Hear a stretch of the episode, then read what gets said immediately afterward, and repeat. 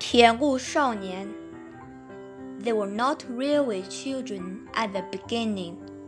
They lived with their father and mother in London. There were three of them. Roberta, she was always called Bobbie, and was the oldest. Next came Peter, who wanted to be an engineer when he grew up. And the youngest was Phyllis who was always trying to be good.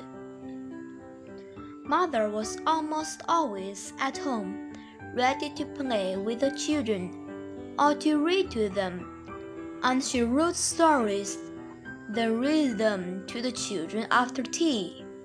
These three lucky children had everything that they needed pretty clothes, a warm house, and lots of toys. They also had a wonderful father who was never angry and always ready to play a game. They were very happy, but they did not know how happy until their life in London was over, and they had to live a very different life indeed. The awful change came suddenly.